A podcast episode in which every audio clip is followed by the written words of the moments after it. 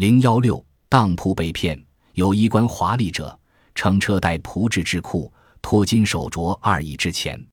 掌柜人细阅之，黄池无尾，称各重五两。问需金钱五百贯，掌柜人还之。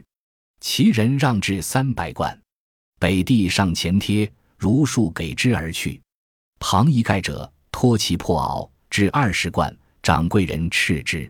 盖笑曰：“假金镯当前三百贯，我袄虽破烂，尚非厌恶，何不值二十贯也？”掌柜人心疑，复阅其镯，则已被一包金者。问盖何以知之？盖曰：“此有名骗子手，我知其欲处。”掌柜人愿给盖钱两贯，携往寻之。至狱，果见其车在外，盖遥指其人，得钱脱身去矣。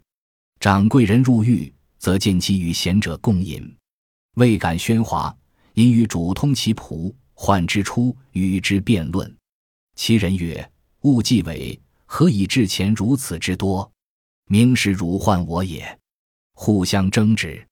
贤者闻声。邀二人入，校尉其人曰：“我被您吃亏，无占便宜，不可与市井之徒较量，有失官体。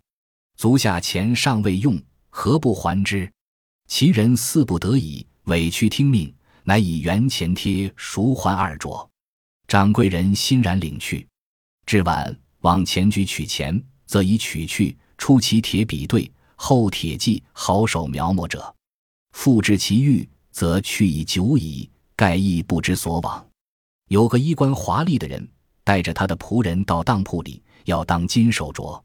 铺主仔细检验那手镯，确认手镯确实是金子做的，就称了一下，两只手镯各重五两。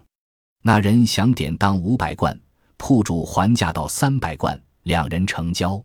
铺主把三百贯的银票如数给了他。旁边有个乞丐脱了皮袄，要典当二十贯。铺主大声呵斥乞丐，乞丐笑着说道：“那些假金镯子都可以当三百贯，我的棉袄虽然破烂，却不是假的，怎么不值二十贯？”铺主心疑，又重新检查了一下那对镯子，这才发现手镯已经被调包了。铺主忙问乞丐：“怎么会知道手镯是假的？”乞丐说：“刚才那人是个有名的骗子手，我知道他的住处。”铺主用两贯钱请乞丐带路。乞丐带他到了那人的住处，铺主果然看见那人的车马在门外。乞丐拿到钱后就走了。铺主看见那人正在跟一位貌似身份高贵的人喝酒，就没敢大声嚷嚷。他让仆人把那人叫了出来，跟他争辩。那人说：“既然我的手镯是假的，你怎么会当给我那么多钱？